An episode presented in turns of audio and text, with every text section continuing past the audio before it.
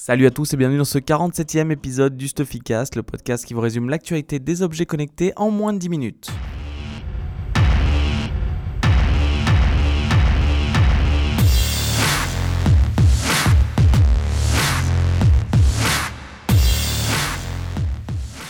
Alors cette semaine, ce n'est pas une actualité, le sujet principal du Stuffycast, c'est un guide que Angelo, notre spécialiste de la domotique, vous a réalisé.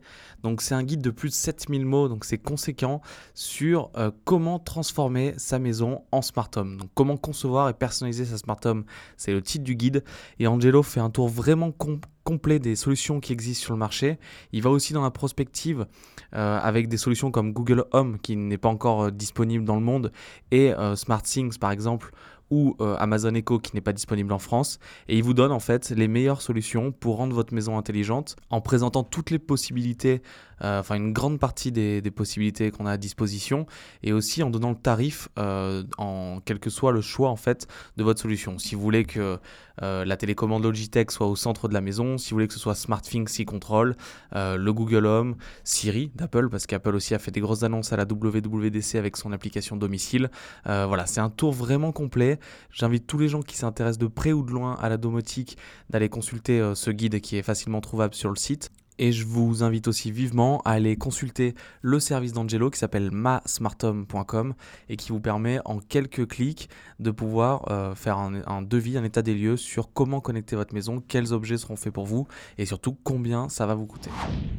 Une fois de plus cette semaine, j'ai l'impression qu'un Stufficast sur deux, je parle de cette marque, mais que Xiaomi a encore fait parler d'elle avec la présentation de leur nouveau vélo électrique intelligent qui s'appelle le Keycycle. Donc c'est un vélo qui, peut, qui est pliable, donc il prend pas trop de place, il pèse quand même 14 kg mais surtout ce qui est intéressant, c'est qu'il a 45 km d'autonomie, donc c'est vraiment, euh, c'est vraiment, enfin c'est vraiment pratique pour la ville. Euh, dans le vélo, il y a plein de capteurs intégrés qui permettent de collecter la vitesse, la puissance générée, euh, la distance parcourue. Il y, a un, GPS intégré aussi et aussi les informations de la batterie sur le vélo. Alors le vélo est disponible à 450, un équivalent de 455 dollars en Chine. On ne sait pas s'il va sortir en France, mais en tout cas la mobilité douce c'est vraiment un marché qui monte en puissance. On le voit avec les skateboards électriques, les vélos électriques aussi. Et c'est clair que des vélos à ce prix-là, c'est le prix d'un bon vélo euh, normal, ça peut devenir vraiment démocratiser ces objets dans le monde. Alors Amazon ne cesse euh, d'innover sur le marché du commerce en ligne et on vous avait parlé euh, il y a plusieurs mois, peut-être quasiment plus d'un an aujourd'hui, euh, des dash buttons. Donc c'est ces petits boutons monofonctions. Donc vous, par exemple, vous avez un dash button correspondant à une marque de lessive comme Persil. Vous finissez votre lessive, vous appuyez sur le dash button et Amazon vous livre directement, enfin le lendemain en général. voilà, ces boutons peu de gens y croyaient et là en fait Amazon vient d'annoncer qu'il sortait encore 50 nouveaux modèles donc qui sont vraiment utilisés par beaucoup de monde. Il y a aujourd'hui 150 boutons.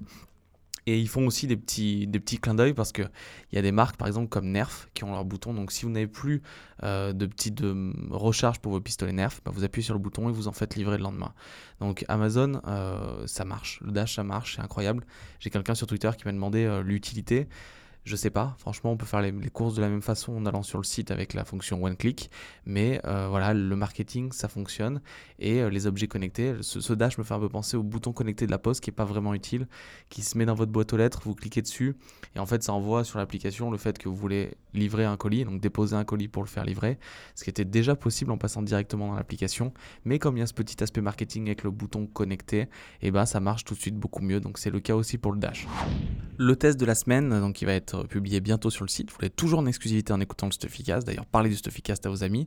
C'est la WeThings Body Cardio. Donc, c'est la nouvelle balance connectée haut de gamme de WeThings. Elle coûte quand même 179 euros. Ça sera certainement un frein pour beaucoup, euh, mais elle apporte des valeurs euh, quasiment médicales sur le suivi du poids. Donc, en dehors du poids, vous avez l'IMC, mais aussi l'indice de masse grasse, l'indice de masse musculaire, euh, l'indice de masse hydrique, donc combien d'eau vous avez dans le corps, et la masse des os. sincèrement, sur mon test, elle marche très très bien, comme, comme marchait très bien la Smart Body Analyzer, leur ancienne balance haut de gamme. L'application n'a pas vraiment évolué. La seule nouveauté de, cette balance, c'est la mesure d'onde de pouls. Enfin, c'est une des nouveautés avec la mesure de la masse osseuse et de la masse hydrique.